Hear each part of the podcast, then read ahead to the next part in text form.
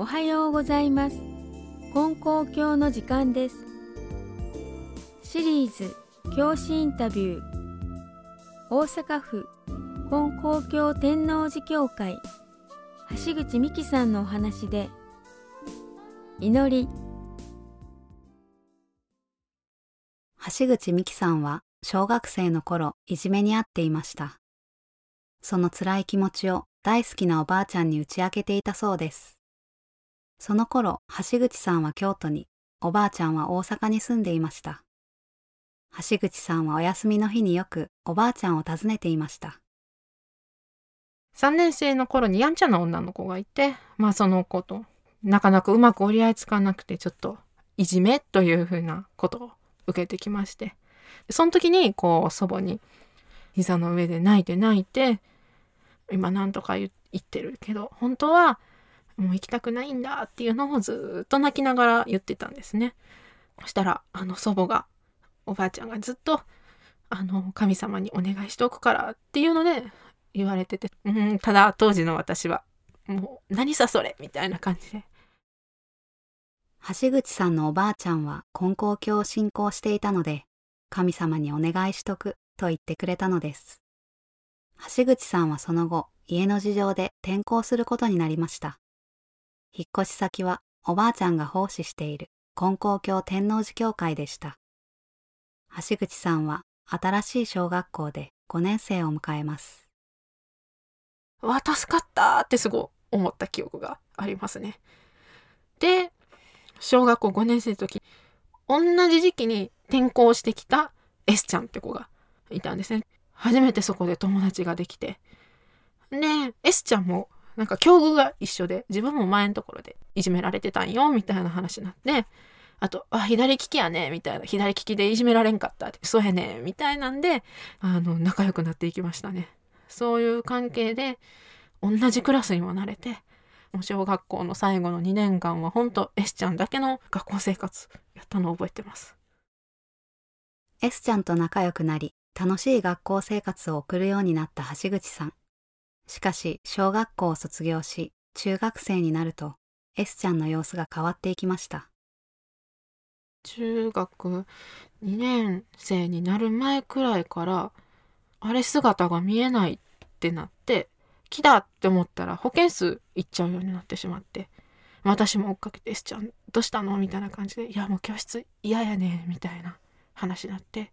中学2年生の時に本当になんか S ちゃんが痩せていったんですねだんだん。リコーダーの穴が塞げないぐらい指も痩せちゃってガリガリになっちゃって。でその時に私じゃどうしようもできないってなってこう祖母のところに泣きついてみたいな感じですね。でその時に初めてお披露前に連れてってくれてここにはこう神様がいてみきちゃん守ってくれる存在だからおばあちゃんと一緒に手を合わして S ちゃんのことを願ってあげようねって言われたんですけどでもやっぱり見えないから信じれない。こうなかなかこう手を合わせましょうとか言われてもやっぱ拒絶するしたい気持ちの方が強くてなんか先生に一緒に相談しに行くとかさとかなんかないのってすごい思ったんですけどその時のこう祖母の真剣な顔が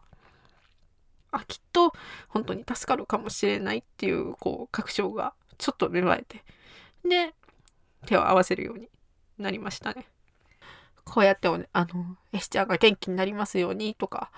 そういうふうにお願いしたらいいよとか言ってくれたんでまあそのまま毎日お願いするようになりましたね。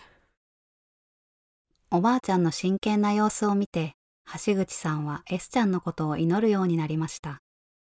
その後、S ちゃんはまた転校してしまいました。絶望でしたね。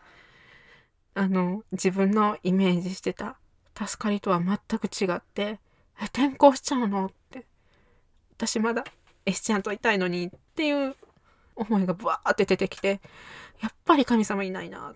てすごい思いましたね。なんか全部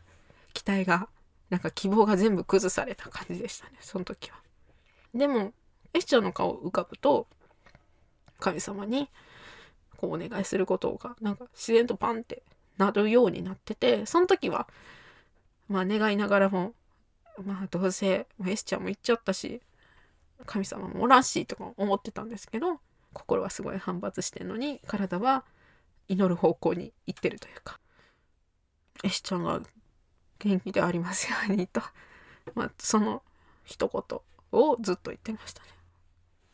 あの時大学短大生で放課後よく私一人で残って本読んだりとか課題やったりとかしてたんですけどあのその時にまたこうふっとエスちゃん浮かんでエスちゃんも大学生になってるのかなとかそれとも働いてるのかなとかどうしてるやろうって思ってこうどうぞ S ちゃんが幸せでありますようにってこう願ってた時にあれ？って思ってもしかしたらうちの祖母もこういう風に私が小学生の時にワンワン泣いてる私の姿をずっと思いながらこうやって手を合わせてくれてたのかなってなんとなくふっと思ったんですよね。でその時にあそういえば私途中で転校できてもし神様っていう存在がいるのであれば祖母が私に対してずっと手を合わせてくれてたんで私がどうぞ元気で楽しく学校生活を送れるようにって願ってくれてたからそういう転校っていう道を神様もしかしたらつけてくれたのかなって思ったんですね。エスちゃんのこともかなってのは思ってたけど実は違う形でかなって今はもしかしたらえちゃんが笑ってるかもしれないってこういろいろ考えるようになってでその時になんか急にあ神様ってもしかしたらいるのかもしれないって思うようになりましたね。信じてはいないけれど祈り続けるその矛盾した祈りの先にあったのは橋口さんもまたおばあちゃんの祈りに包まれていたという温かな気づきでした。S ちゃんが今どうしているのか実際のところ橋口さんにはわかりません。ただ橋口さんにとっては大切な人を思い続ける心が神様と出会うきっかけとなりました。その後、根高教の教師となった橋口さん。S ちゃんのことはもちろん、人々の助かり、みんなの幸せに心を込めます。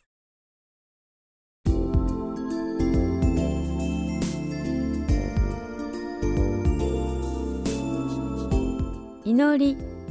ナレーションは浅田幸恵さんでした心がちょっと温かくなる。そんな時間をあなたに。根高教についてお知りになりたい方やお近くの教会をお探しの方